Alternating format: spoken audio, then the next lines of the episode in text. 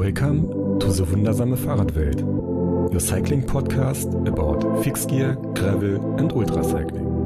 Hosted and produced by the one and only Johanna Janke. My guest today is Chas Christiansen, aka Notchas. Chas is an artist, a professional fixed gear and ultra endurance athlete, a former bike messenger, and simply an overall inspiring person. Besides the Transcontinental Race, Chas took part in the Atlas Mountain Race further, and just recently he raced the Stagecoach 400, a self support mountain bike race. We first met when racing fixed gear crits at the Red Hook Crit Series. While this podcast is going live, Chas is in fact doing a bikepacking trip with Red Hook Criterium organizer Dave Trimble. So maybe there'll be more than rumors about the comeback of the series soon. Who knows? While we do dwell a little in fixed gear memories, this podcast is about much more than that. Chas was one of the people that helped me with his advice and encouragement in preparation for the Transcontinental race. He'd done it with his partner Nico in a team the year before and then raced it again the same year as us. We talk about the spirit of these races, why Mike Hall's mom reached out to them after their first TCR, and why he's always in search of Stoke. But before we start, this podcast has two fantastic supporters that I want to introduce to you. The first one is Velocio, and not only have I tested some of their gear and really like the high quality, I also like them because they take responsibility for their role in sustainable sourcing by seeking out the most environmentally responsible suppliers possible. The jersey collection, for example, is made from recycled fabrics. And Velocio uses biodegradable packaging in their shipping materials. Velocio have asked me to make you aware of this year's Unity project. And this is funny because the first time I got aware of Velocio was through one of their Unity jerseys. Every year, now for the fifth time, they produce a jersey and 100% of the profits will be donated. This year's focus is on climate change and its consequences. There are three selected organizations the Environmental Justice Foundation, 350.org, and Protect Our Winters. If you want to share Velocio's mission to address climate change and make an important contribution, you can buy this really cool jersey. I really like it. I've seen it already. And yeah, just Google Velocio or I link it in the show notes and have a look and you can choose which organization you want the proceeds to go to at the checkout. I think this is absolutely fantastic. Very important, Velocio encourages anyone who doesn't need a jersey right now to donate directly instead of buying another product. Pre-orders for the Unity jersey will be available until May the 31st, so better be quick and you can expect the delivery in mid August. Sustainability also plays a big role for my second supporter, Ortlieb Waterproof. Ortlieb is the world's leading brand of waterproof premium equipment. All bags are made in Germany, and that means Ortlieb designs and even builds their own machines. Product management, advertising, purchasing, production, prototyping, warehousing, simply everything takes place in Germany. 70% of the purchasing also takes place in Germany. Since the beginning of the company, Ortlieb has the possibility to repair bags and also offers to update old bags to newer suspension systems. Ortlieb wants the articles to be used for a long time and therefore they make sure that all individual parts are easily replaceable and they give a five year warranty. What I didn't know is that also Chas has been using Ortlieb waterproof bags for quite a while since they have been supporting and sponsoring messenger events from the very beginning. And if you want to know more about that, you have to listen to the interview because Chas knows everything. So have fun with this interview with Chas Christiansen. To me, it was very special, and I think you will get a feeling of it when you listen to it. I'm so happy to welcome you on this podcast. We last met in 2018 when we raced the Transcontinental race. And I can't believe that this is already such a long time ago, almost three years. Chas, what have you done since the TCR and how are you doing? Man, I cannot believe it's been three years either. That seems like it was just yesterday. I feel you on that. Um, I've, I've been doing great. Uh, you know, since TCR, that was the second ultra endurance race that I'd ever done. Uh, I'd done the TCR the year before. And so since then, that kind of started me down this amazing yet kind of painful ultra endurance, uh, kind of journey to do a bunch of different ultra endurance races. And I've gone on to do some gravel ultra endurance races. I just completed my first mountain bike ultra endurance race, which is funny because it's something that I, last time we met, I would have, I would have said I would never do mountain bike ultra endurance, only road but I'm out here doing mountain bike ultra endurance races. So I'm good. I'm kind of continuing along the path of ultra endurance racing.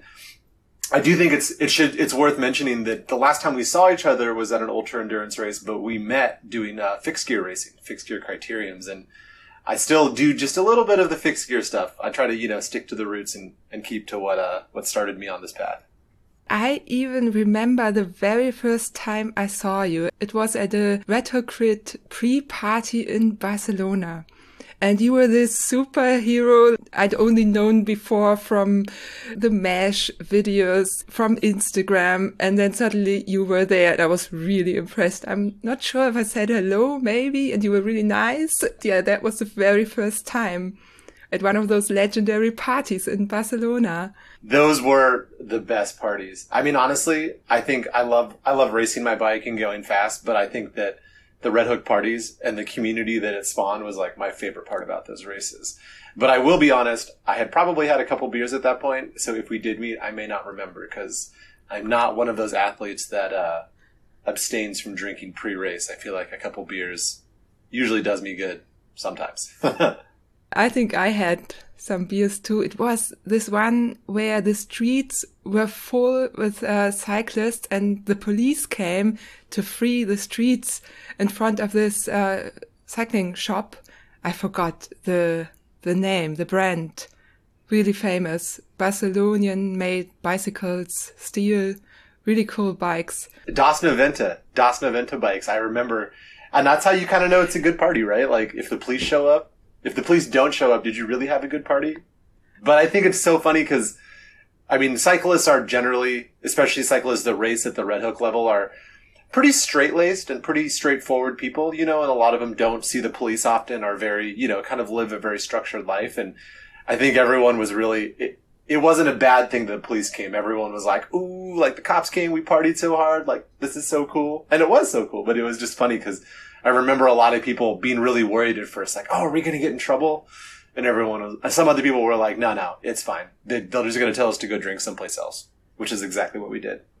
Yeah, Exactly. Like Barcelona was always the best place. It was warm. We could hang out at the beach and everyone was happy. People were having like combining it with a holiday. And yeah. Do you know, have you recently talked to David Trimble and uh, do you know any rumors about the future? Uh, yeah, I actually just had coffee with Dave um, in LA about a month ago.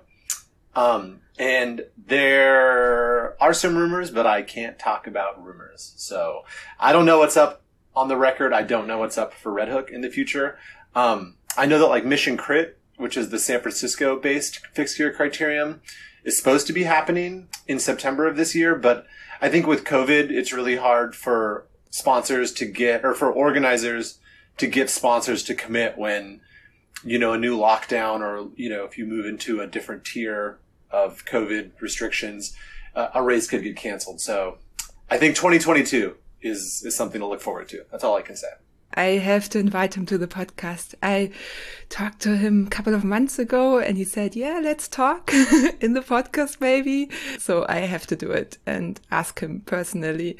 And he sent me the racing plakat how do you call it in english the the um the first race where women were allowed to race in Brooklyn, Joe Celso was on the cover and he sent me that because this was the photograph of the race that made me start racing Red Hook Crit That's so cool that you got that. It's like it's like a race card. Yeah, I think you, race placard is a good way of putting it.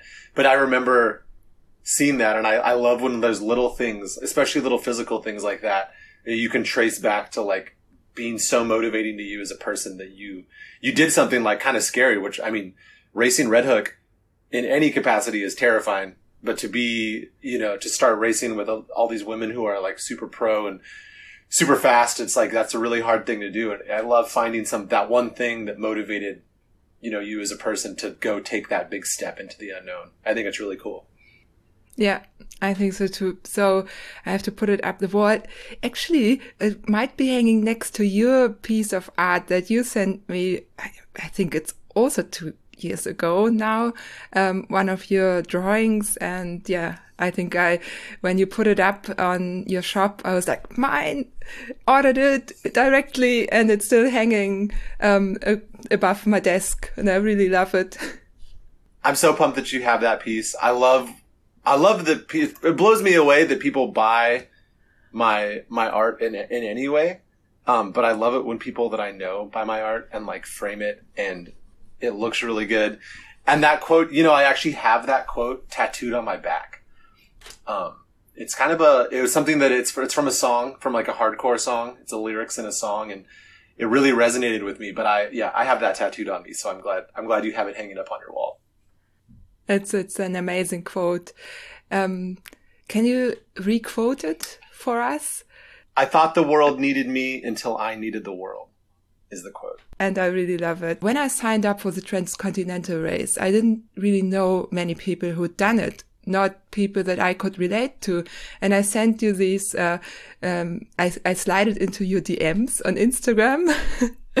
That's how we say it in Germany and asked you just questions. And you said, Oh, if you, if you have basic fitness and if you do like, uh, four to 500 kilometers per week, roughly, you can do it.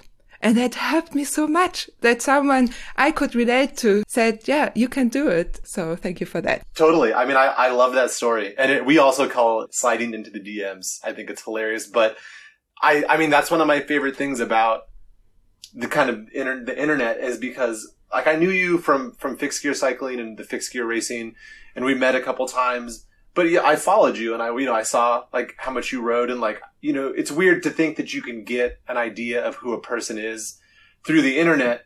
But I feel like I had a good, idea an idea of who you were as a person through the internet. And I wouldn't have said that to everybody. There's definitely people that have slid into the DMs asking about ultra races and I follow them or I don't, but I'll look at their account and I'll be like, maybe, maybe train a little bit. Maybe, maybe take a year and like, you know, go on a bunch of rides and, see if you could actually do this. Uh, but you know, even knowing you, having met you through the fixed gear scene, and then knowing you through the internet, I had a good idea.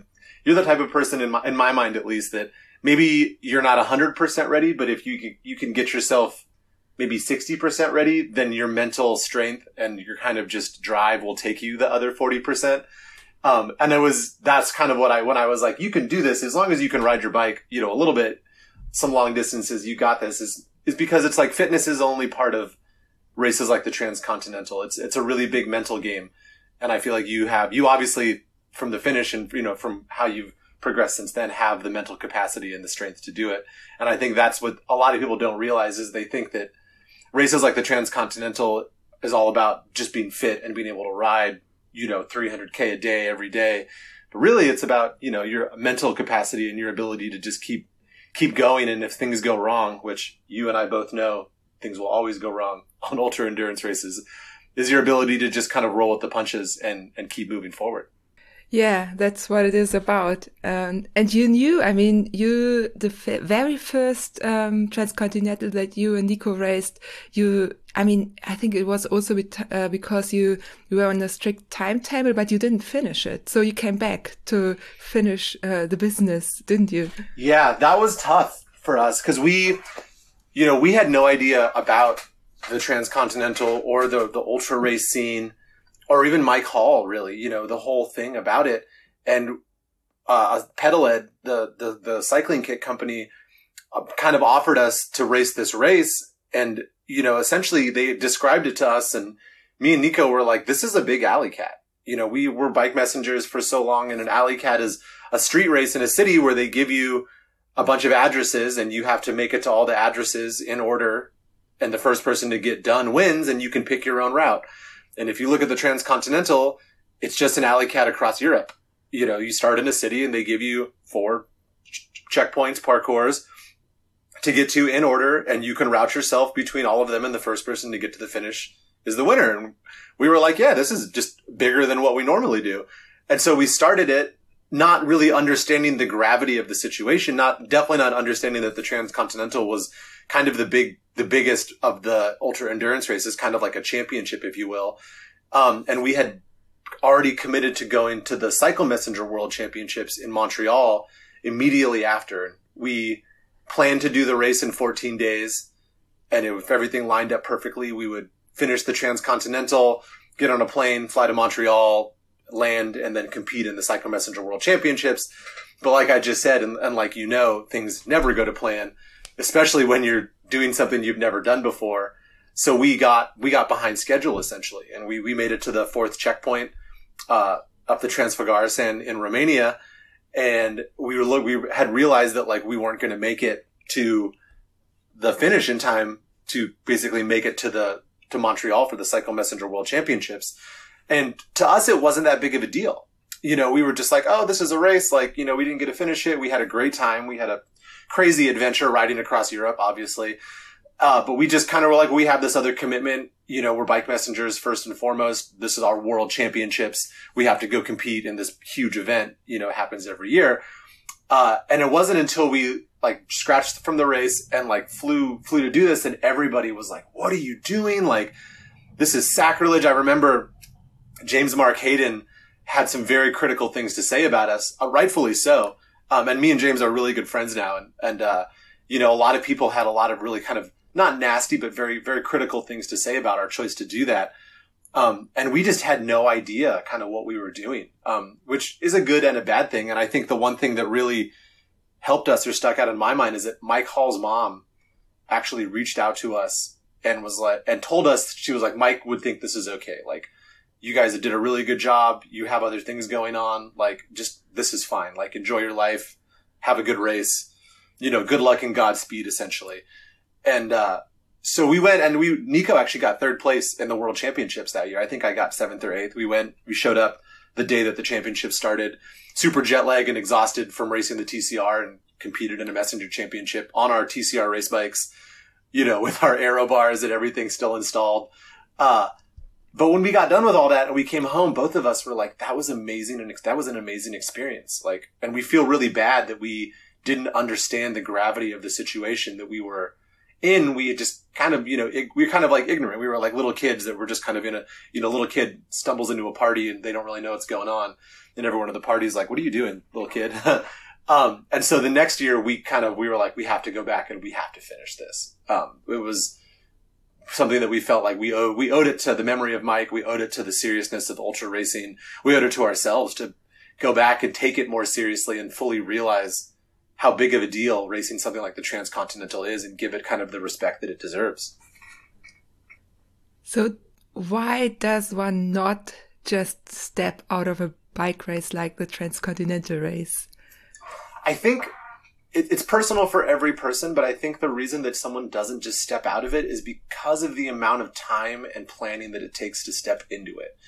And that's something that we missed is that we when we did our first transcontinental, we didn't do the registration process. We didn't do the application. We didn't do all of this stuff. We basically got invited to, to participate about a month before the race. So we didn't have what I now know is, you know, it takes six to eight months to prepare for something like the transcontinental. You, there's the application process. Then you get in and then there's the route planning and there's all the gear selection and then the training. We didn't have any of that. We just kind of stepped into it. And obviously, if you look at our routes, if you look at our track from that race, our routing was horrid. We, you know, broke almost, we broke all the rules from the race because we didn't really understand, you know, riding on banned roads. We didn't do anything uh, dangerous. We just, we made it over a bunch of stupid mountain passes that we shouldn't have gone over. And there was one point in Slovakia where half the race course went north and the other half of the race pack went south. And we were the only racers that went through the middle. And everyone was, you know, hitting us up on Instagram and texting us and emailing us, being like, "What are you guys doing?" You know, our gear was totally. We had none of the right gear. We we didn't know what we were doing. But I now realize that the gravity of the situation is that people put so much time and energy to participate in a race like that. And I think us leaving was kind of a slap in the face of people that took it really seriously. As in like, hey, who are these two yahoos that just came in and treated this thing like it was just a big party and it's just a big, you know, kind of a joke. I think people thought we were treating it like a joke. And we weren't because we, we took it seriously, but the community that we come from, the bike messenger community and kind of where we come from is that you don't take things super seriously. And then me and Nico as people are generally very chill and, you know, it's not about the competition. It's about the experience and about, you know, the process. Like the journey is more important than the destination. And so for us, we, we got what we wanted out of the first transcontinental. We, you know, had an amazing adventure. We rode our bikes across Europe for 11 days or 12 days and, you know, saw all this crazy stuff and did all these crazy things but I now see that it's it does mean a lot more to a lot of people. And I and, and having spent you registered and done the whole process the next year and done a bunch of other ultra endurance races, I could see how it would be really frustrating to see some people drop out of a race not because they were injured and they had to scratch or all these other reasons that are very legitimate, but because they were like, oh, we have to go race this other race that's like more important in our mind. Um, but I think that's also just part of the learning process. And I think it was good for us to kind of get checked by a lot of people. And, you know, if I do something wrong, I want people to tell me that I did something wrong. So, and like I said, nobody got nasty about it. Nobody was like insulting. They were just like, you guys have no idea what you're doing. Like you're kind of, you're kind of making a, a poor, a poor choice, a poor look. And they were just kind of telling us that. And, you know, we, we responded in kind and we talked to everyone. And then that's where we came back the next year and we were like, okay, we get it. Like we're going to make up for our kind of flippant attitude the first year by coming back and taking it really seriously. Great. And uh, you know what? I mean, we did uh, do dot watching the year before, me and my partner. And um, also, we like looked at Instagram and saw you guys uh, doing it in your fun and crazy way. And maybe that was one of the reasons why we started too, because I mean, the of yeah you didn't finish and yeah you you had other priorities but um you still um, showed the race to us. Yeah, I think that now nowadays that's something that I really strive to do specifically. I think in the first transcontinental, we didn't specifically try to show people the lighter side of ultra endurance racing. That was just our we just shared our experience in a very transparent way. But I think most people when they come into races like the transcontinental or ultra endurance racing, they take it very very seriously, which is rightfully so. You spend six to eight months, a year preparing, training for this race. It's a very serious thing. But I worry that some people think that you, the new people coming into ultra endurance racing or any bike racing, think that you have to take things seriously to do it well.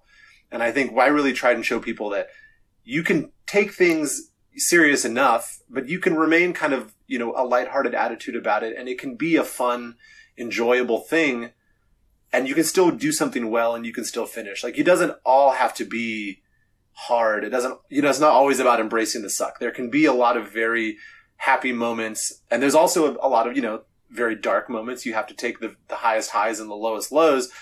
But I think a lot of people who race really focus on the lowest lows. And it's a lot about kind of a masochistic, like self punishment or how much can I endure.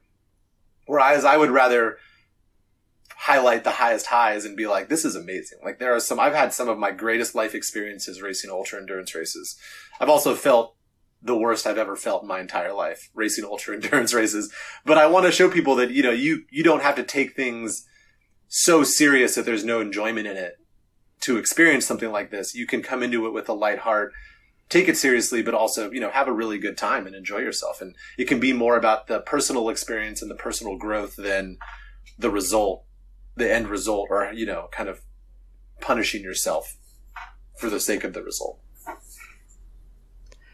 Yeah, I mean, I tolerate people who like punishing themselves, and I was one of them in the past. I mean, I played a couple of years in my life or more 20 years of rugby. But um, this podcast is a lot about having fun and it does help. You're more successful quite often too, because it does help you to finish these races too. I agree. I think that, I mean, the punish, punishing yourself and, and trying hard is, it's a great thing, but if you're not enjoying yourself, I just think not, not, not what's the point, but I think it's hard for people to continue to do something for a long time if they're not having a good time. And I think as we get older, especially, we come to that realization where you still you critically think and you're like, if I'm not I'm not really enjoying myself, like why am I doing this? So I want to make sure that I enjoy myself so that I continue to do, you know, all these things that I love. With you know, I think that punishing yourself is a there's a certain joy in that too. I think anyone that participates in endurance sports understands that part of it is you pushing your body to a limit, maybe pushing it past the limit, and learning how to kind of deal with the physical pain and mentally getting yourself to keep pushing, which is a kind of a joy in its own right. It is. It is. Pain is not always bad. I I agree there too. And you um you ju- just um recently raced the Stagecoach 400, a mountain bike race, and I feel you when you say, "Oh, you would never have imagined racing a mountain bike race." Um, so how come?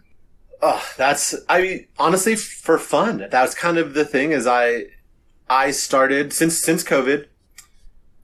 Everything you know changed. All of our normal schedules and our normal races and everything we had planned stopped. Um, and all of the races that I had planned were ultra endurance, gravel, and road races. And then all of a sudden, I'm stuck in California for a year and a half. And I will fully admit that California is a great place to be stuck. Um, so it was great to be here because I I had all of California to explore. And so I just started going on bike tours. And I started going on, you know, very transcontinental esque bike tours, very road bikes, you know. But then it became immediately obvious that that was irresponsible uh, with the lockdowns going into convenience stores. You know, all the restaurants are closed. It just didn't feel right seeing all these people and interacting with all these people during COVID. And so the, the solution was to just start going on dirt tours and to start packing all of the food you need for the whole tour so you don't have to go to any stores and you filter your own water and it became way more self-sufficient. So I went from riding, you know, like my road bike with 28C tires to my gravel bike with, you know, 700 by 40C tires, fully loaded. And then as I was doing these, I started to realize I was like, I don't have enough room and I'm not really able to go where I want to go with this with this gravel bike. And in California, and I'm sure in, in most places because of COVID, the outdoors became incredibly popular because you could, people couldn't go to malls, they couldn't do all of these indoor act, leisure activities, so everybody went camping. And so that meant in California, at least, that all of the trails that I knew of or all the routes were just packed with people. So many people, you know, 10 times more people than there'd ever been were outside. So I essentially had to find routes that were more remote to get farther away from people.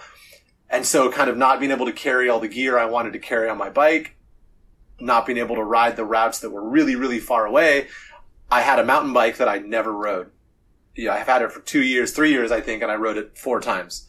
And eventually I kind of looked at it and I was like, I bet I could fit a lot more snacks on that mountain bike. I could go a lot more crazy places. And so I did. I, I, you know, I packed my first mountain bike, uh, bike packing and, and it was really good. And it was a very, the challenge for me was learning to go slower because obviously on a mountain bike, if you're doing 10 miles an hour average over a day, that's really fast. And if you're doing 10 miles an hour a day on a road bike or a transcontinental, that's super slow and you're like, you're not doing very well. So learning to chill out, um, was hard for me, but being able to be more self-sufficient and go more remote places was great. And so I just started doing more and more of these mountain bike bike packing tours where I would pack, you know, four days worth of food in my bags and bring a water filter and just ride to some crazy remote places and not see anyone for four days.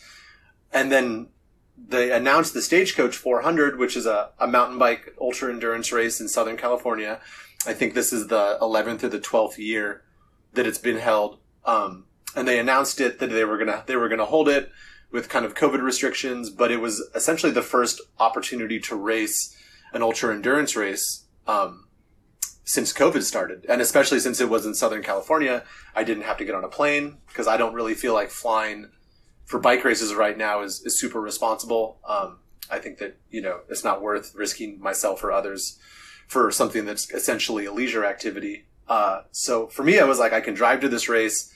I've been doing this in a very leisurely way. All the bike packing tours that I got on with my mountain bike were, you know, I'd, I'd bring a six pack. I'd bring all the food. It was like, I was not, I was not going fast. It was all about comfort and, you know, having all the snacks. And so this stagecoach was an opportunity to take this skill set that I developed over COVID, mountain bike, bike packing essentially, and then combined it with the racing elements of like a transcontinental where, you know, you don't carry a stove. You are eating, you know, not very good food. It's all based on like super lightweight, very efficient uh, speed and kind of combine the two in an ultra race. And I, I mean, for me, it was that, that and also just wanting to race something anything. And the stagecoach was that the race that was like, oh, this is the only race I can do, so I'll do it. Yeah, it's um, it's uh, very smart, and I think uh, many of us have, uh, yeah, thought the same ways and getting away from from the people, and but also mountain bike had this, uh, how do I call it? Um, I don't.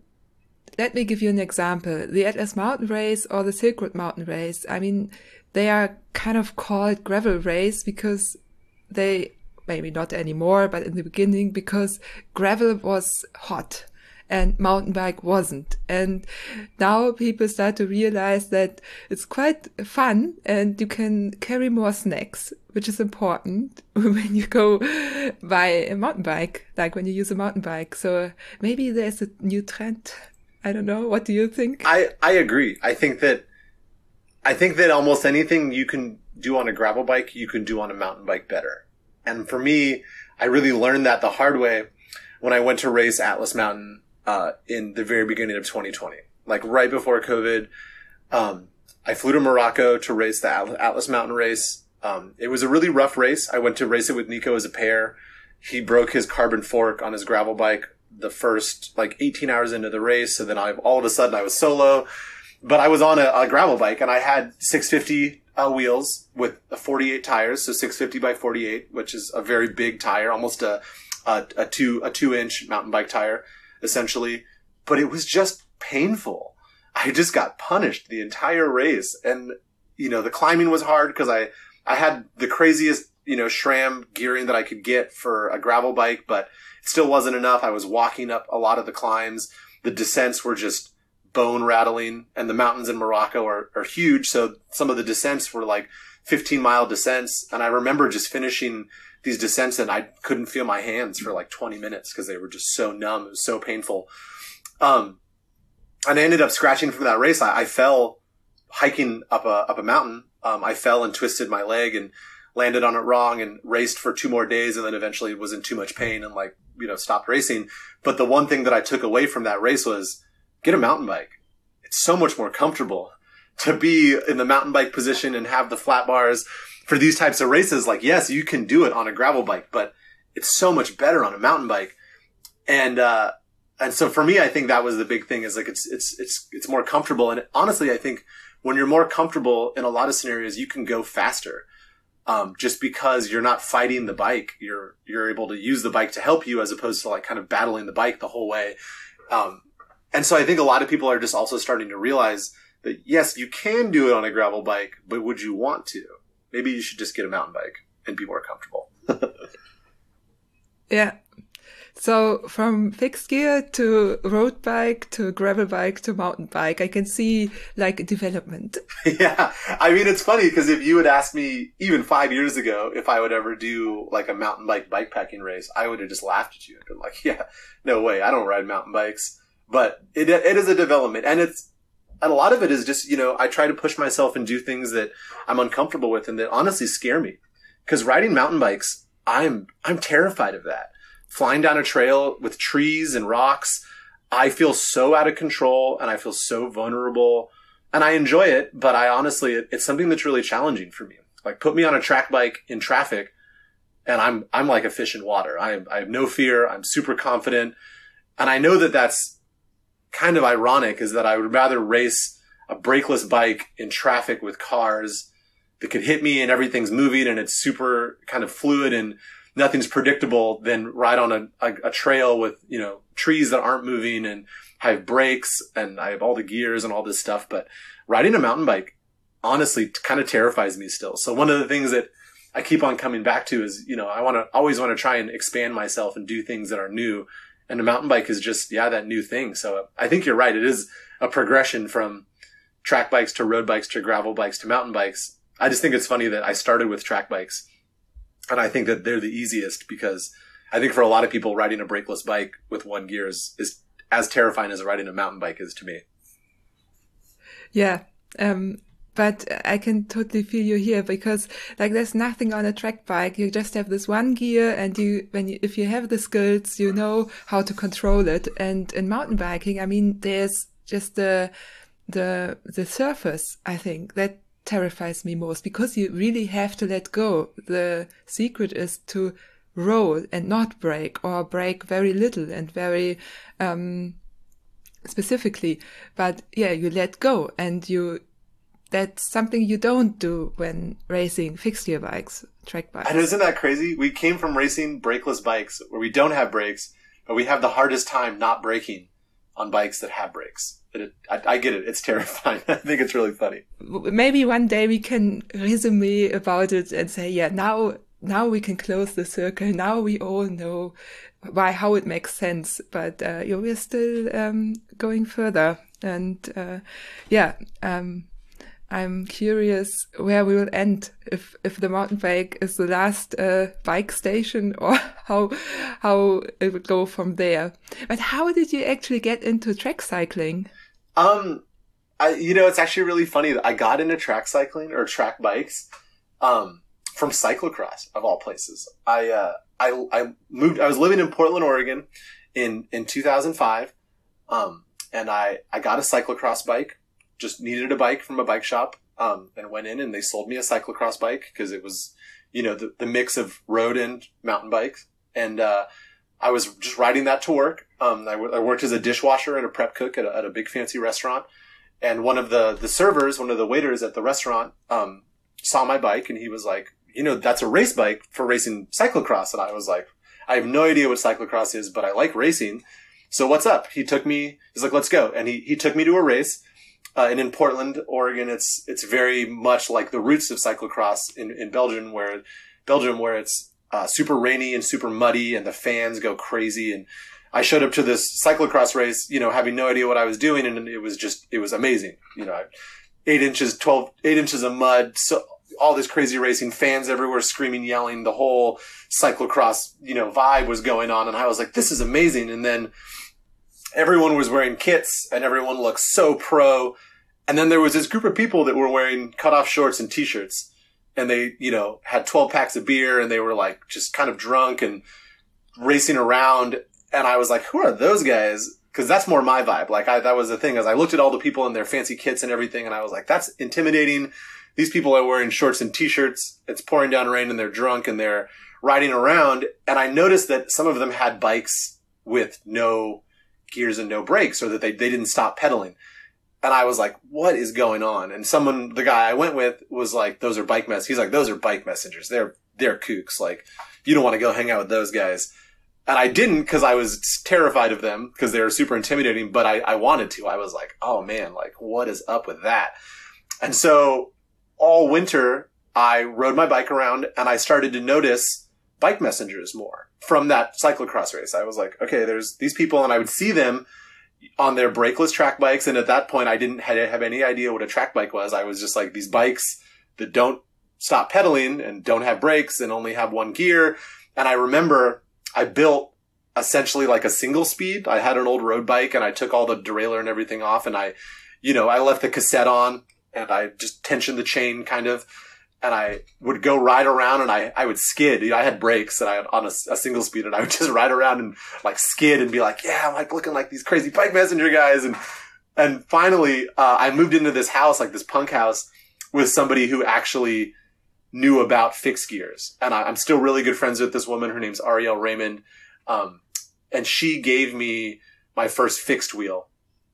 And I, she was like, what are you doing with this single speed with brakes skidding? Like, what are you doing? And I was like, it's cool. It's like bike messengers. And she's like, no, no, that's not like you're not being cool. And she gave me my first fixed wheel, and then you know the rest is kind of history from there. But yeah, I cyclocross, and then this really amazing woman that I know a long time ago gave me a fixed wheel, and here I am today.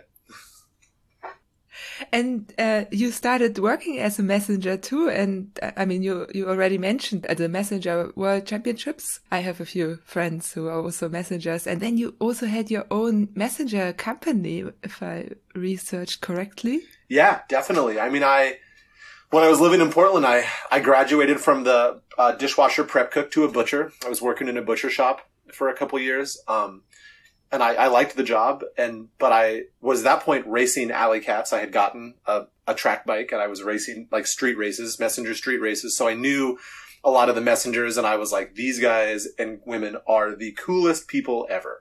You get paid to ride your bike. And I remember the day that one of the messengers came up to me and was like, "Hey, I'm moving to New York. Do you want my job?" And I was like, "Yes." Like instantly, like yes. I I took huge pay cut. The butcher shop paid great. It had great hours. It was a great place to work. I got paid half as much to ride around in the rain in Portland all winter and freeze. But I loved it. I was like, this is amazing. I don't make any money, but I don't have a boss. And you know, you give me this cool radio and I just get to ride my track bike all day.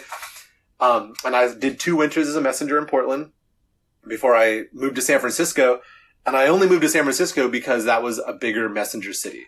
And I was so enamored. I was so in love with bike messaging and the culture that I was like, I just want to be part of this more. And San Francisco was just a bigger, had more messengers. You got paid a little more. It was just the place to be in my mind if you rode track bikes. This is kind of when MASH was starting to.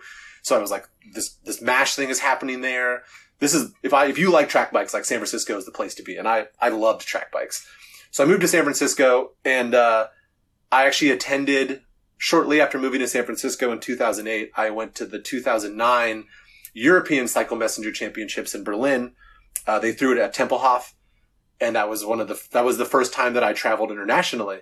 I had been to Mexico for like some family vacations, but I had never been to Europe. I was uh, 20, 23 years old, I think, and uh, I went to actually I went to England. I flew to London, spent a week with the bike messengers in London, and then went to Berlin and just had the most amazing time. Like the community was amazing. I, I, didn't know anybody. I showed up not knowing anybody, and all these young Berlin bike messengers and just fixed gear kids were like, "Cool, you ride a bike. You're our age. You like to drink beer. Like we're best friends, you know."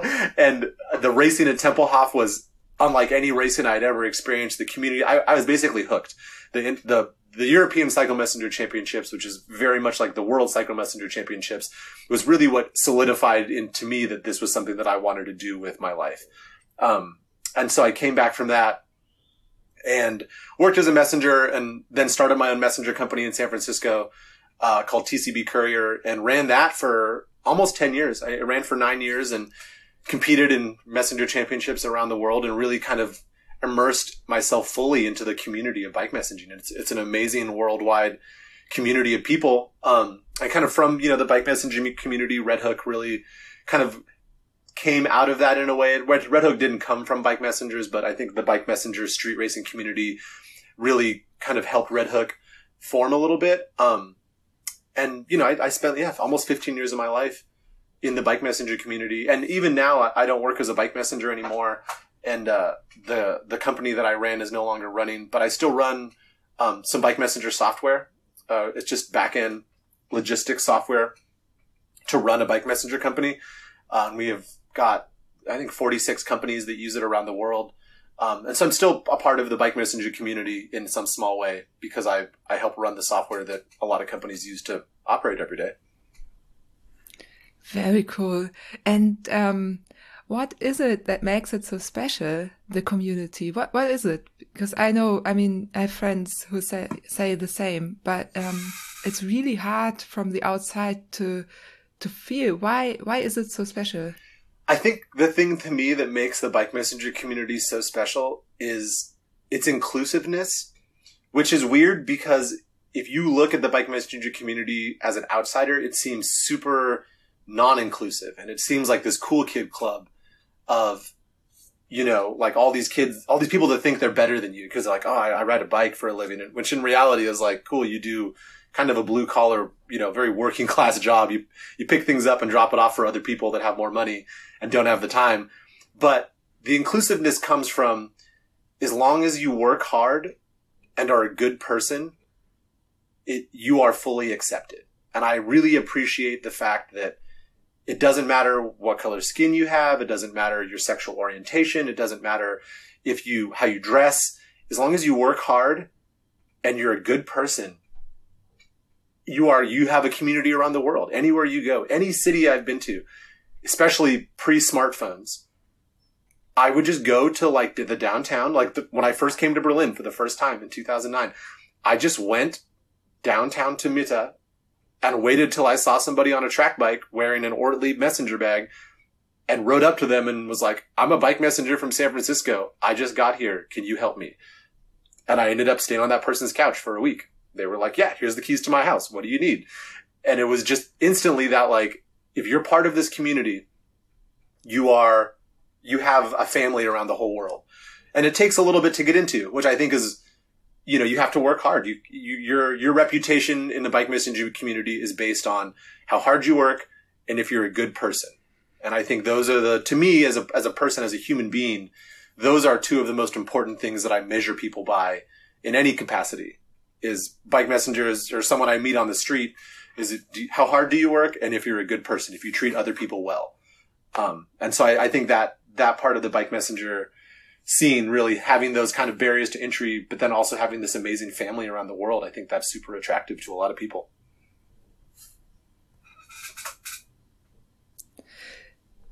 I get goosebumps uh, listening to it, and um, yeah, I, I've heard these things, but um, yeah, it's uh, it's really, really, truly special.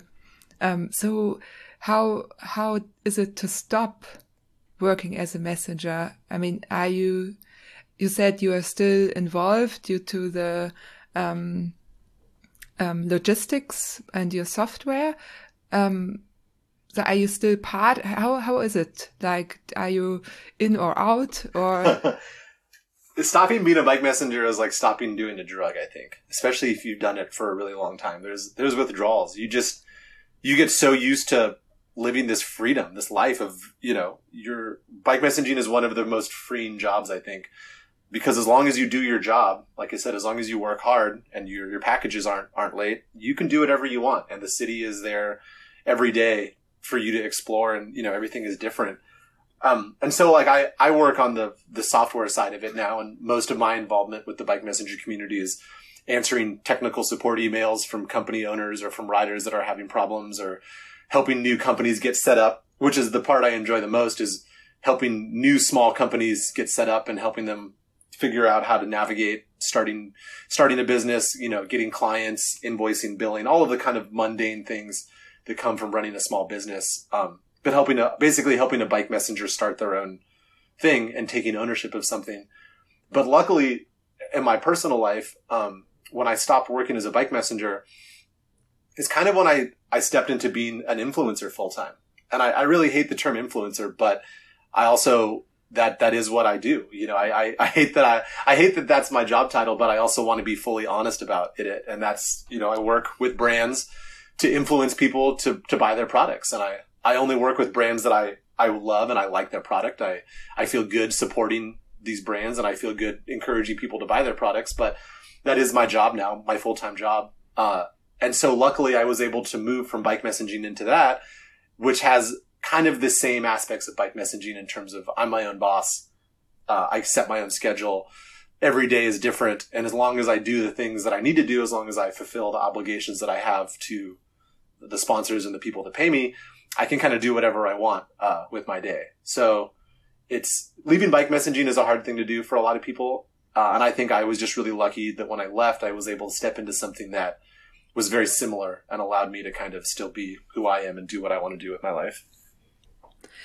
And I can imagine that it doesn't really go with racing so well either, because, um, I mean, if you're a bike man- messenger, you have to perform five days or I don't know, four, five, however much you want to work. But if you crash your bike on the weekend, you can't work. It's, uh, not really something that, um, yeah, gives you much uh, uh, safety, security as a job. I mean, that maybe part of the the change as well? Yeah, I mean that's. I think it's something that works if you're young. If you're in your early 20s, it's amazing because you do. You ride five days a week. You're you know you're working full time on the bike, and then you go and race all week, all weekend. And I, I think for me, it worked really well. I was very, very, very, very strong in my 20s uh, because I was a bike messenger. But there was definitely a point in my late 20s, 28, 29, kind of when Red Hook was really starting to to really pick up that I realized that I couldn't work full time as a bike messenger and compete at the level that Red Hook was at, or you know, a semi pro or a pro race level, um, because physically it's almost just impossible to recover. There's no recovery time if you're working five days a week and then racing over the weekends. Um, and then the the safety thing is a huge thing. Um, you know, there's no if you hurt yourself racing and you can't work as a bike messenger, then you you know you you don't you don't pay the bills, you don't pay rent, and vice versa. If you hurt yourself as a bike messenger, you're no, you're not racing bikes over the weekend. So it's a tough thing to do. But I think if you're in your early twenties, it's and you have you know unlimited energy. And I know that you're roughly my age, so you understand what it's like to remember what it, remember what it is to be in your twenties. It's it's a great thing, and I, I encourage people to do it when they can because there's definitely a point pretty pretty soon after you turn 26 27 that it's not not possible anymore. Or not as easy. I shouldn't say it's not possible. Anything's possible. It's not nearly as easy to do. Yeah yeah yeah. The the downside of growing older or maybe maybe it's also okay.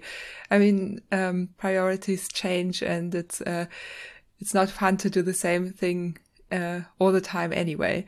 So um, you talked and you call yourself an influencer, which I think is really cool. I do the same sometimes if I feel like I say I'm I'm an influencer too.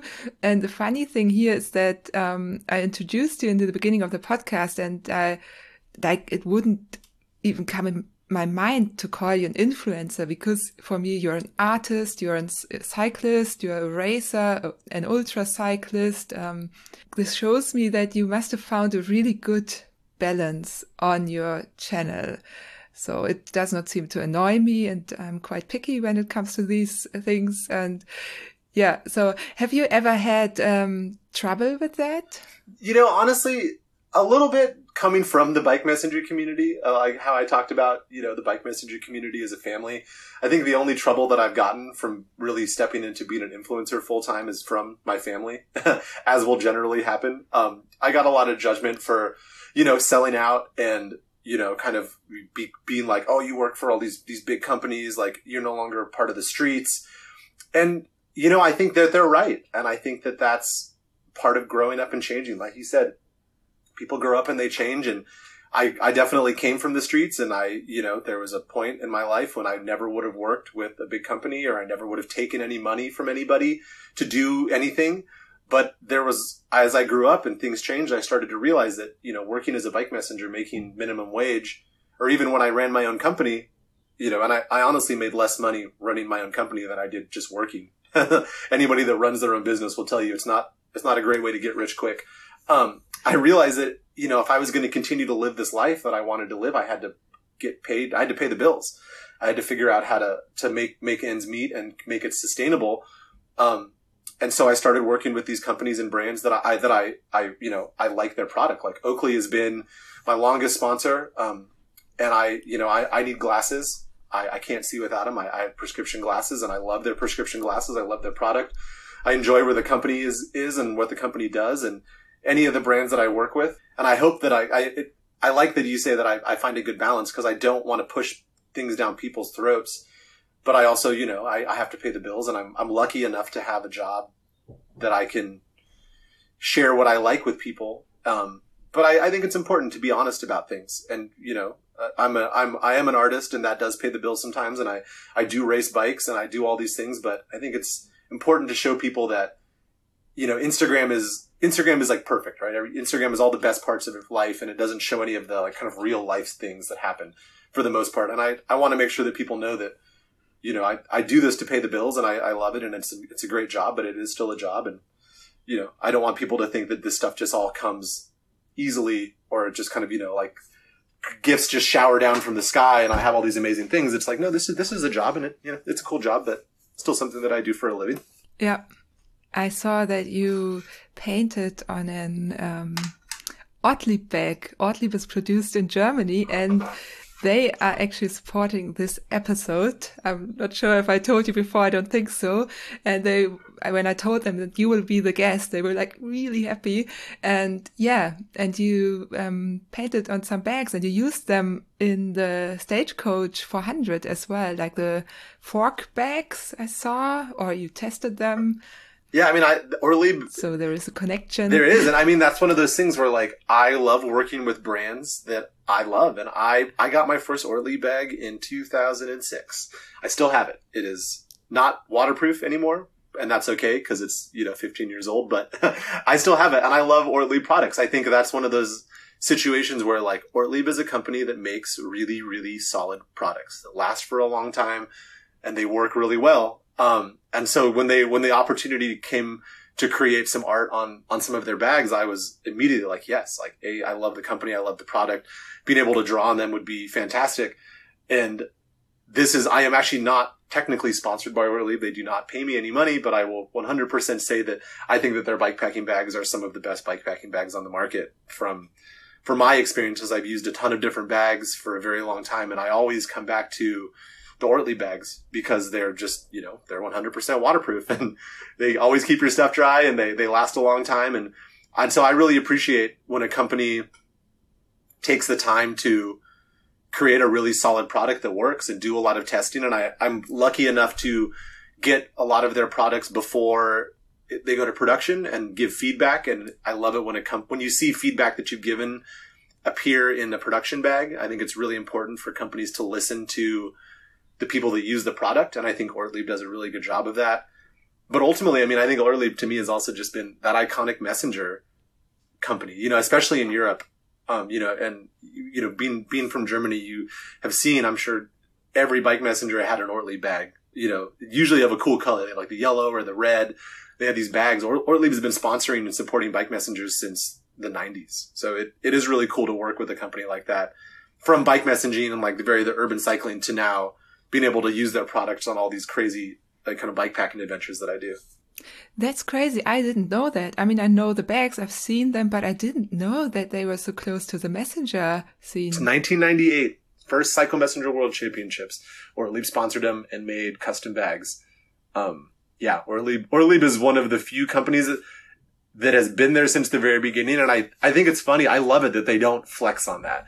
I feel like so many companies would be like, we've been part of this since the very beginning. And that's like, you know, we do this, but Ortlieb's, they don't have to like, you know, they don't have to put it out there. It's just kind of a known thing or yeah, they just, like, yeah, of course we've been supporting these people since the very beginning. You know, they, they do, they need our product. We make a good product. They, they need our good product. And, you know, it just kind of made sense this is crazy now that you, an American, has to tell me, a German, the history of Ortlieb. That's only because I'm kind of a nerd when it comes to bike messenger bags. Uh, my partner loves to hate on me for it, but I have so many bike messenger bags, like probably over 50 bike messenger bags in, in, I know I don't wear them anymore. I'm not a bike messenger. I wear a backpack sometimes, but I have all these crazy bags because it's you know it's a huge part of who I was for so long. So I, I, kept they're all in Tupperware containers in my basement. I keep them and I you know pull them out and look at them every once in a while and take a trip down memory lane. Okay, so I know who's uh, opening the bike messenger museum when when you have done uh, racing and everything. oh, it's it's gonna happen. I have saved. I'm I'm kind of a hoarder. I will fully admit that I place far too much value on physical items, but I, I, at some point I would actually love to have a, a, bike messenger like fixed gear museum. I have luckily been able, I was able to work with Cinelli and Mash um, for so long during their relationship, and I have the prototypes of every uh, Cinelli Mash frame ever made. The and it's cool because they were all made. You know, the the Cinelli frames are made in in uh, in Taiwan or in um, Southeast Asia, but all the prototypes are handmade in Italy, and they had a, an Italian frame builder build all of these prototypes and then when Mash was working with them, and one of the one of the reasons that working with Cinelli was so amazing is during that time we would pitch them an idea like the parallax, and they would send us a prototype, and then we would ride it and we would give them feedback and then they would send us another prototype and we would they were they were willing to go through the prototyping process multiple times for us to get it right. Um, and I think that's why some of the bikes that Mash and Cinelli made are so good is because sometimes there was three or four prototypes of a bike before it hit production because they would send us one and we would all myself and the rest of the mash team would ride it and be like you know we like this we don't like this and they'd be like okay and they'd make another one but i have all of the prototypes um, in my basement. They're all banged up but they're there. So one day i'll put them in a museum. It'll be great. That is so cool. Um talking about Mash can you tell us a little bit more like who started Mash mash started with mike martin and gabe morford uh, and mike martin still runs mash to this day as most people know. Gabe Morford, for those that don't know, um, is probably one of the best skateboard photographers out there. He's a very humble person, um, but he is, uh, in terms of skateboarding, he's like skateboarding royalty. He's been shooting skate photography and skate videos since the 90s. He's hugely influential in skateboarding. Um, and him and Mike were friends, and they, you know, kind of just started this video project based around uh, people riding track bikes in San Francisco, most of them being bike messengers. They produced the first MASH video. Um, and then from that, kind of developed the team, although that was never, I think, the intent of Mike to create a race team. He just wanted to support the people that he knew in the scene and had met through filming.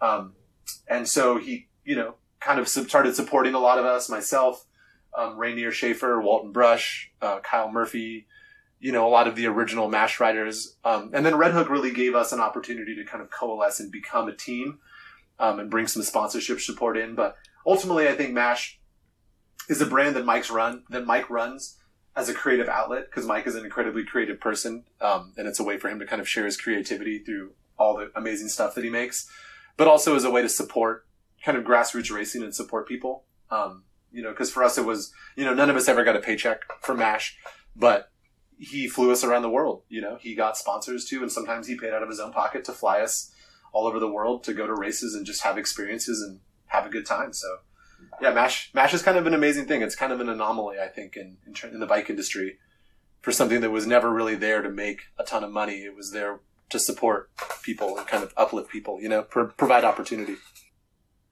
And um, what's Mash doing nowadays?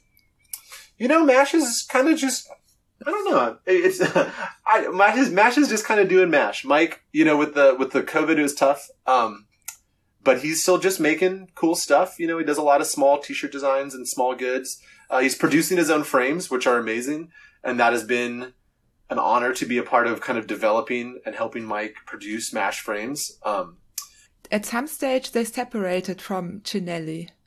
Yeah, Mash and Cinelli parted ways uh, maybe three years ago. Um, I think the relationship had just run its course. Uh, and Mike, Mike wanted to take a little more creative control and make his own frames. Um, and so the frames that have come out in the last couple of years are Mash frames, designed designed by Mash, um, tested by myself and all the other Mash writers. Um, they are made they are made in, in Taiwan, but almost everything in the bike industry is made in Taiwan now, and the factories over there do amazing work. Uh, but yeah, we're working on you know some an all road bike, um, a gravel bike, a mountain bike, and Mike's really just kind of trying to expand the offerings that he, he has for MASH, keeping it small. You know, none of the frame runs are more than 200 frames. So it's all very small scale, but it's good. I think it's become less about the team. Uh, you know, we're still kind of a team, quote unquote, but we don't really go to races that much together anymore. Um, and there's not nearly as much sponsor support, but we're still ultimately still just a group of friends that ride. Um, it's kind of full circle. We started as a group of friends that were riding without any support, and now we're still just a group of friends that are riding without a ton of support. But that's because most of us, almost all of us, have grown up and don't really need the support anymore. Um, so yeah, Mash is Mash is doing good. Mash is just kind of trucking along, and you know maybe not maybe not doing as big of things as it used to, but still making some cool stuff.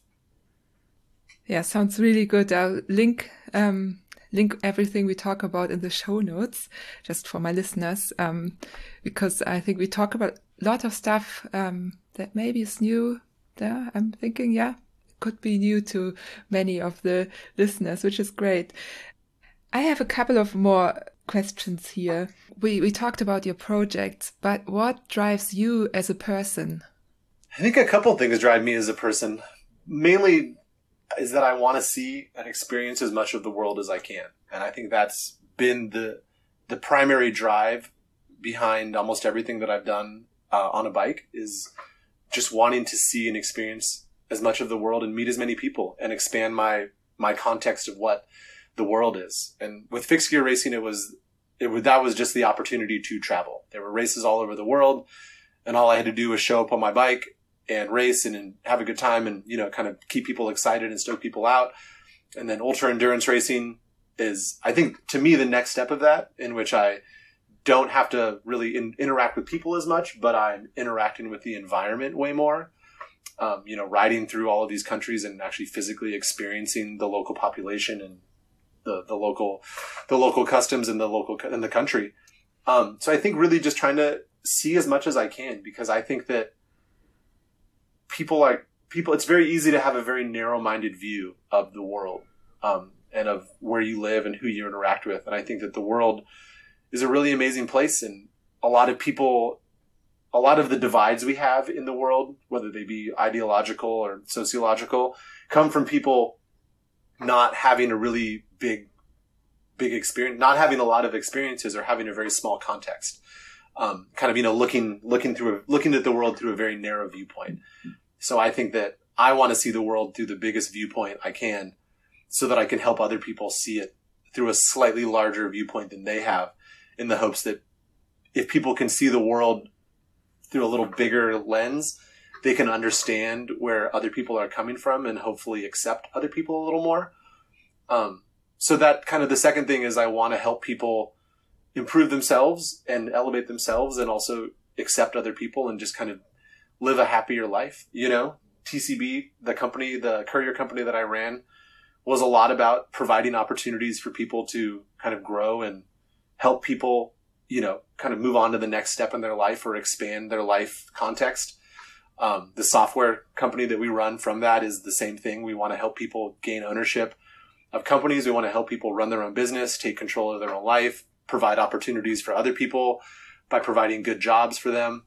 Um, and even the ultra endurance racing and the bike packing and all of the things is I really I'm just I want to encourage people to get out of their comfort zone and get outside in nature and be self sufficient and you know ride go someplace that you've never been and meet new people and experience new things and you know be mildly terrified of new things but you know be scared of something new but you know try it. Plan plan ahead and you know be responsible about exploring and adventuring but really I want to encourage people to get out and and do things and see more of the world and expand their context so that they can be more accepting of other people around them. And then hopefully that you know will pass on to other people and we can all treat each other just a little bit better.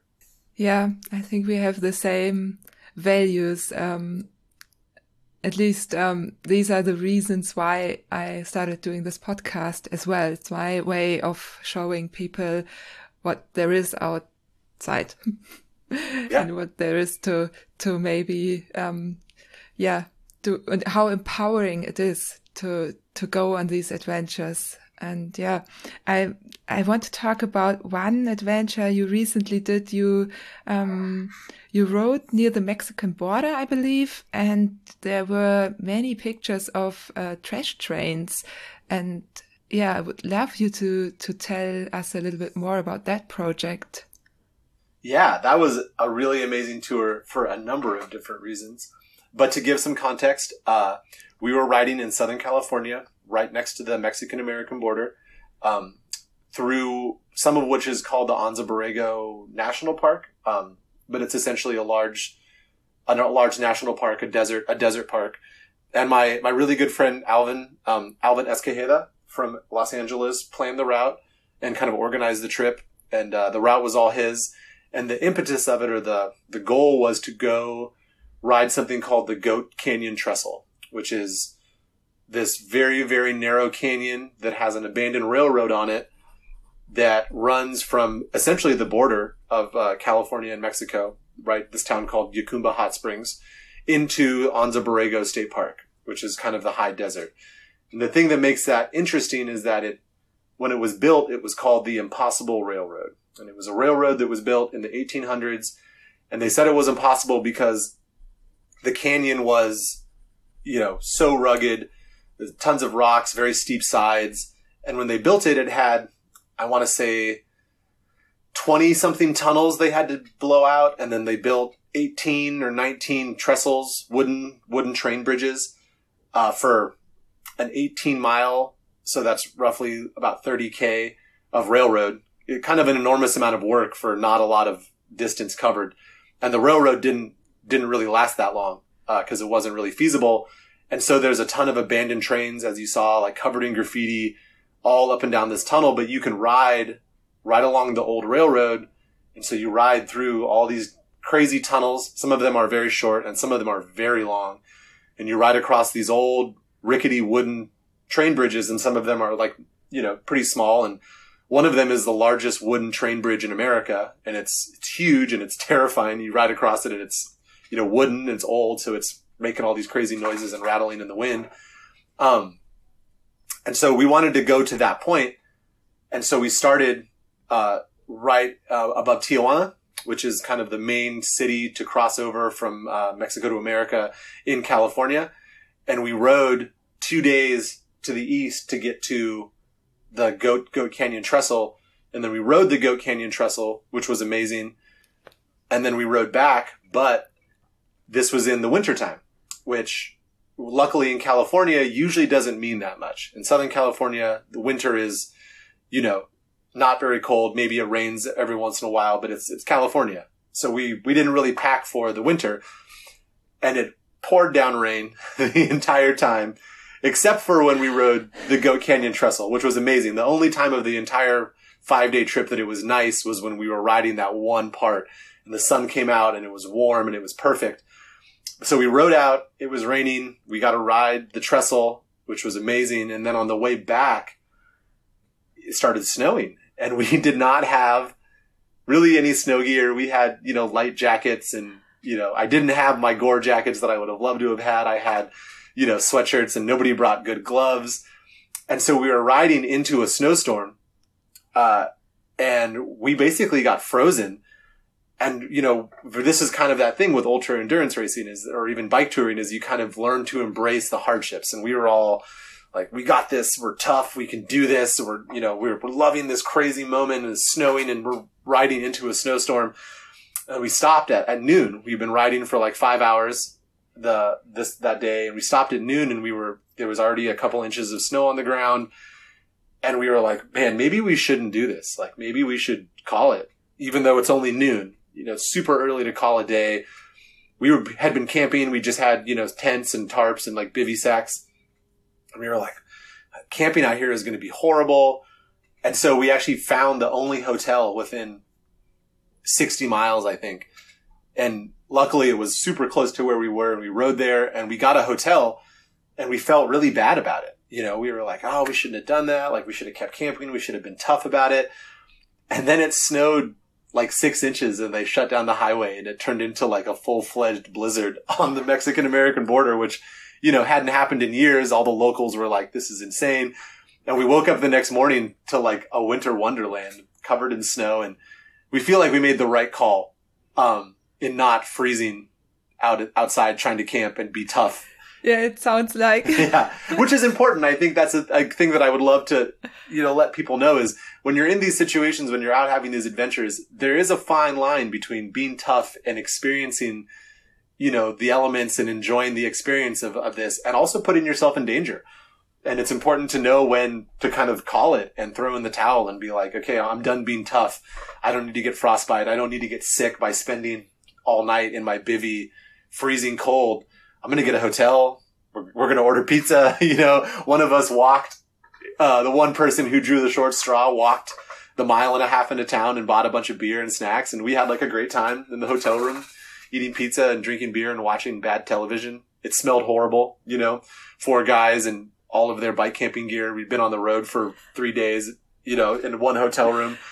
Uh, but then, you know, we woke up the next morning and the sun was shining and there was, it was crazy. You know, we rode through snow for the, we had to get over a mountain pass. So we rode through snow for a couple hours, uh, and then descended down and the, er, the snow had melted. But that trip was really cool because, oh, we got to, you know, set a goal to go see the Goat Canyon Trestle, navigate to the goal, accomplish the goal, ride the, ride the Goat Canyon Trestle. And then also got confronted with a situation that was really hard, that was against our plans. and we were flexible enough to, I think, make the right call to get the hotel before we got in any real danger. And then still flexible enough to finish the trip and enjoy it and not see that as like a failure. Cause I think some people would see that as a failure. You know, we, you set out to do this self-supported bikepacking trip. You didn't self-support. You, you know, checked into a hotel. You ordered food. But in reality, we were safe. We had a great experience and we had a great time. You know, it was a bonding experience for the four of us. We, you know, had a wonderful night together. Um, and we left feeling good about it. And I think that's an important thing when doing these types of adventures is to be flexible and be okay if things change and like look on the bright side and kind of take, take the experience as it comes. And, and we left, all of us left feeling really fulfilled and feeling like we accomplished something. And we finished the ride. We finished it a day later than we thought we would. And it wasn't fully self-supported, but we still finished it and we had a great adventure and none of us got frostbite or pneumonia. So I think it was a win all in all. It sounds like a, a win to me. Uh, so I have two questions now. Did you carry a book with you? I didn't, which I should have because I love I love reading. I, I read so much and I actually when I go on like long bike solo bike packing trips, I always bring a, a paper book with me. But on this particular trip, it was a bit more of a party trip. So instead of bringing a book, I brought a little flask of whiskey instead. So I, I had to make that compromise. I um, uh, found this uh, when I did some research for the podcast. I was like, is he really carrying books on bikepacking trips? I mean, I love books and, um, yeah, and you own quite a few books and you read like three books a week, if I um, recall correctly. Yeah, I, I do read a lot and I do bring a lot of books on bikepacking tours, especially solo bikepacking tours. Um, but you know what, what I started to do is, uh, I started to bring a Kindle, which is, I feel like kind of cheating a little bit, but it's way easier to pack a Kindle than to pack an actual book on a bikepacking tour. So I've done that a little bit. Yeah, it is. Especially like I sometimes go on holiday and then you're away for one or two weeks. I mean, you can't carry four or five books and then you have kids who want to read as well. So my kids all have, um, e-readers and can download books. And yeah, because otherwise you have to like drive there to just to carry all the books you want to read on your holiday. Yeah, I totally, and especially if you're flying in Europe, and I love EasyJet and Ryanair, but if you're carrying four or five books, your bag will not fit in the overhead bin and they will definitely charge you for the extra couple kilos of weight because they love to do that. So the, the e-readers and the Kindles are a savior. Definitely. And you talked about being positive and I noticed that there's a lot of PMA also in your drawings and yeah, can you, um, explain to us your view on PMA, positive mental attitude in life. Yeah, PMA all day. I love it. It's from a, it actually isn't from a Bad Brain song, but I heard of it, um, from a Bad Brain song. And Bad Brains is a, a punk rock band from Washington, D.C. in the 90s. Very influential in uh, American punk rock music. Um, they have a song about, I got that PMA. I got that positive mental attitude. And for me, that's kind of, it really resounded when I heard it when I was young. And it's something that I've always stuck with. And it's something that I really try and share with people. Um, but something that I really want to let everyone know is that positive mental attitude does not mean that you're positive all the time because that's that's not realistic. That's not life. No one is positive all the time. Life is not positive all the time. Life is has ups and downs and there's some parts of life that are not positive.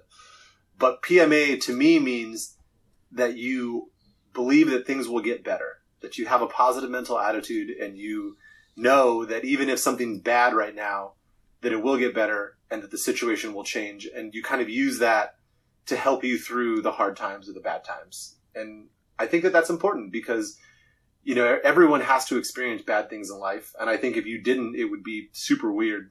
And it, you know, it may be a little damaging if you never had bad experiences but it's important to remember that things will change and to kind of have a goal or you know a lighthouse if you will during a storm to kind of keep you in the right direction and keep you moving forward to help you get out of the storm.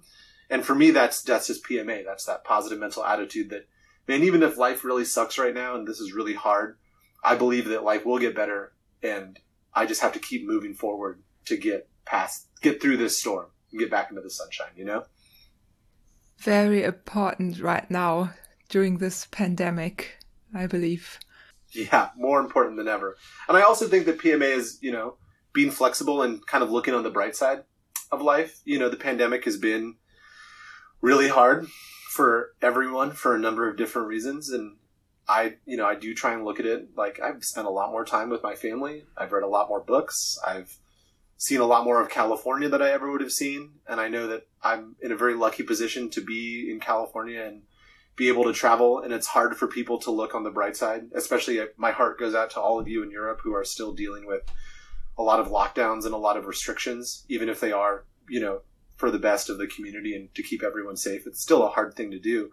But, you know, trying to look on the bright side of things, you know, even if you're in a bad situation, there's most of the time a silver lining or something that something good that can be taken out of it. And so I, I think it's important to acknowledge the good parts. I, I don't think it's, you know, I'm not saying focus on it and only look at the good parts, but if you're having a bad situation, try to find a good thing about it. At least being like, well, there's this one good thing. And then sometimes for me, at least that helps. Even if it's, you know, like going to the dentist and getting your teeth drilled and it's a horrible experience and you're, you know, shooting you up full of shots and drilling into your teeth. I always think, well, at least least I'm going to have healthy teeth after this. I'm going to have clean teeth, you know, while they're like you know, drilling into your face. Try to remember that it's, you know, there's a good part of it somewhere. So now you just reminded me that I have to make an appointment at the dentist. I do too. I have one. I have to reschedule one next week. yeah, I didn't want to go there during the hard phase of the pandemic, but now um, I got my first vaccination and yeah, the, the next one is not far away. And yeah, so I dare to do, uh, to go to the doctors, even though I don't have to immediately. So yeah. So we're coming to the end of our interview. And in the end, I always ask two questions. And the first one is uh, a book recommendation you have for, for the listeners. Okay. I have a lot of book recommendations but I will keep it uh, to two. And one of they're both book series, uh, and they're both kind of relatively new, kind of sci-fi ish. One is full sci-fi, the other is kind of slightly science fiction. Um, but one that I would really recommend is a book called Brilliance by an artist by an author named Marcus Sakey, so S A K A Y. And Brilliance is the first book of a three book series. Um, it's called the Brilliance Trilogy and without giving anything away, it's set kind of in modern times, but 1% of the population is born with kind of extra gifts. They're brilliant. And we're not talking like superheroes, but more like the ability to recognize patterns or the ability to kind of program a computer faster than anyone's capable. And it really deals with how that has upset society and how society deals with this group of people that's different, uh, which I think obviously in our day and age really resonates, um, especially in America right now, with how does society deal with people that are different? Um, there's a lot of fear involved. You know, how does it happen? But it's also a very entertaining book, and it's it's very well written, and it's kind of action adventure but it does deal with a lot of like kind of very important sociological and societal issues. So I, I would recommend that um, to pretty much anybody, even if you're not a fan of science fiction uh, or anything kind of action adventure It, it deals with a lot of really interesting sociological issues that we're, as a world, currently dealing with in a way that's very easy to read um, and is very relatable to, you know, kind of today. Um, so the Brilliance trilogy by Marcus Sakey, and then I'm actually in the middle of the Expanse series, and I don't even remember who wrote it. It's a big science fiction series. It's like eight books. On. Me and my partner are reading it. We're both on the fourth book right now. I think there's a Netflix series or a, a, a movie or a TV series about the book um, once again deals with very science fictiony, but deals with you know the Earth and then the people that live uh, in the asteroid belt, the Earth and the Belters. There's these very very big social divide between humans. I love books that deal with issues that you know we're presented with every day. So it's dealing with a lot of like sociological issues, kind of us versus them, but it's set in space and it's you know action adventure sci-fi stuff. So those are two books or two book series that I've been really into. Uh, and if you have read the Expanse series. Don't tell me how it ends because I'm only on book four. I'm super into it. Really, really good. I'm tempted. I, I think I will buy them. You already, um, how do you say? You hooked me. Do you say it like this? Would you say that I that I influenced you to buy them? Mm, maybe yes. Maybe I have to say you influenced me. yeah. Well, good. There you go. and yeah, it, I mean, it's not a like when someone first called me an influencer. It it wasn't even bad. It was a guy who said he always looks at my Instagram before he buys uh, new things and just has a look because I tend to have pieces of equipment that he otherwise doesn't know about and he finds out things like through my Instagram. So influencing is not a bad thing. I mean, yeah, if it's good things. Yeah, I, I don't think it's a bad thing either. I just, I know that it has kind of the stigma in society right now and I think it's funny. I, I don't think it's bad either. I, I enjoy doing it. I love, I love sharing my experiences with people, but I also think it's funny. Gotta laugh at yourself, you know? Yeah. Yeah, my other question is um, Do you have a person that inspires you? And if so, who is it? I do have a person that inspires me. I have a lot of people that inspire me, actually. Um, but one of the people that really inspires me right now, and this is going to sound kind of cheesy, but it's my partner, uh, Jenny Bone. Uh, we've been together for about seven years. She rode track bikes before me. That's an important thing she will want me to mention. She raced alley cats and rode track bikes before I even knew what a track bike was. So she's cool. We all know that.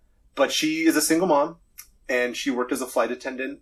She still works as a flight attendant. Um, and she, a couple years back, decided that she wanted to get her commercial pilot's license and she wanted to basically go from the back of the bus to the front of the bus. Um, and that's tough it's expensive, but also, you know, it's a super white male dominated industry. It's the, it's the old white dudes club.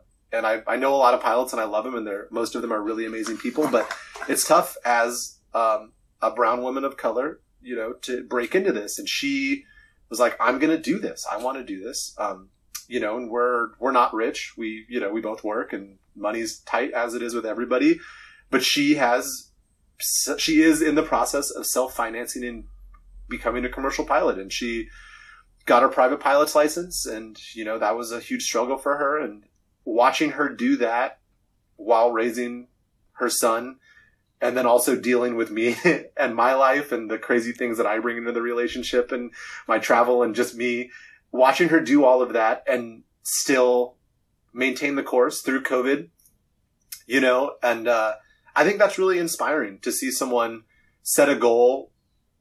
And even if it's going to take, you know, three to four to five to six years to achieve that goal, not stop working towards something. Um, and I think that's applicable to everybody. You know, she set a, a, a goal of three years, which is obviously now pushed back a ton with COVID and everything that's happening, but she hasn't stopped uh, working towards that goal. She's, you know, taken a step back. She's reassessed. But I think that that's you know, that's really inspiring to me. Um, and I obviously know more about it because I, you know, she's my partner and I know about her life and everything that's going on. We live together. But I think that anybody that sets goals for themselves doesn't reach them in the time frame that they want to or doesn't reach them how they want to but still continues towards that goal and is flexible and keeps moving forward um, i think that's inspiring i think that it's something that is big in ultra endurance cycling it's called constant forward motion and you know no matter how bad things look and no matter how crushed you are or you're tired or you're not met your goal, you're flat tires, just keep moving forward. And that's kind of all that matters because eventually you'll get there. And I, that's all, it's an easy thing to say. It's a hard thing to do. And so I'm inspired by people that keep moving forward.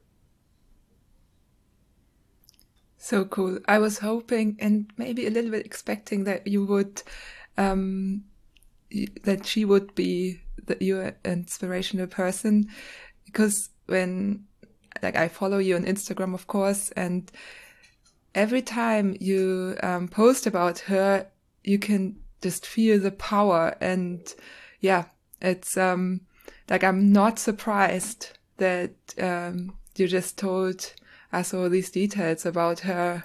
Yeah, her her development, and she has a very very um, strong how do you say, um, like you can see it from the outside, even through pictures. And uh, yeah, so cool. And I saw that she flew you to some place just the other day. She flew me to a gravel race. It was amazing. I have never been flown to a bike race before. That was seriously the coolest thing ever. And it was, I was terrified. It was super windy that day. And I like, I'm going to be honest, I almost puked landing. Not because she landed, not because of anything she did, just because when you're in a tiny plane like that and it's really windy, it is like a roller coaster and she was super cool. And she was like, oh, "This is," she's like, "This is really gnarly, but I got this." And I was like, "Hey, baby, you got this." Like, don't throw up, don't throw up. Whatever you do, like, oh god. and she landed fine, and it was it was great. But yeah, my our ultimate goal is to go plane camping. There's a ton of hot springs in California that you can fly to, essentially, like small dirt strips. And so our goal as a couple is to fly to hot springs and go, you know, like camp at a hot spring or even just fly to a hot spring in the mountains for a soak and then fly home. But I also really want her to be able to drop me off for bike tours, fly me someplace to some crazy remote airport, drop me and my bike off and a friend and a bike off and then, you know, leave us there and then we'll ride home from wherever she dropped us off at. So this is it. This is baby steps. I mean, people think that you get somewhere like these amazing things like, oh, you're going to, you know, fly to get dropped off to a bike tour. That's crazy. It doesn't happen overnight she spent years doing this. This is the first time we've, it was an hour flight to a local gravel race, but anything is possible if you keep moving forward and you take small steps. And I'm a perfect example of that. I didn't get to where I'm at doing these great things with my life overnight. I've spent the last 16 years making mistakes and, you know, stumbling along and trying to figure out what works. It's like you just got to keep moving forward and keep your eye on kind of the horizon on some goal and you know, you'll get there eventually. Yeah, I agree. Uh, my life is kind of, uh, yeah, it's a it's a continuous move forward, but not always in the like really right direction. but it's a move forward. I feel like never in never in the direction you think it's going to go to. Like everyone picks a direction and it's I mean I don't know anybody that's ended up in the direction that they picked. You know, you just kind of keep moving forward and hope that it works out for the best. yeah.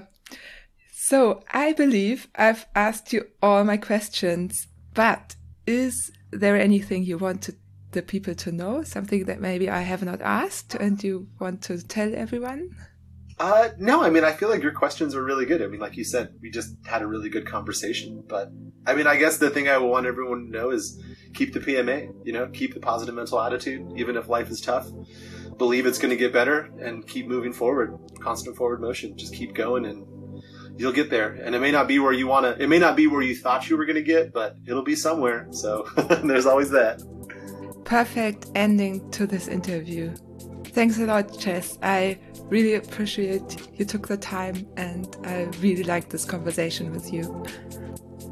I hope you enjoyed this podcast. If you did, tell your friends or leave me a nice five star comment on Apple Podcasts.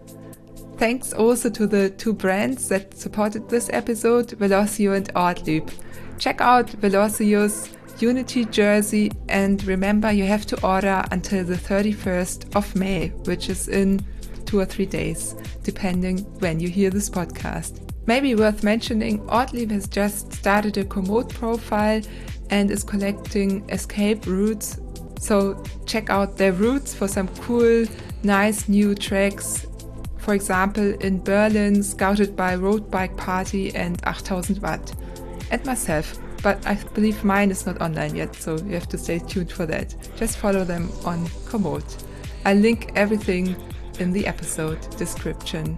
Until then, stay safe, stay healthy, and see you in two weeks.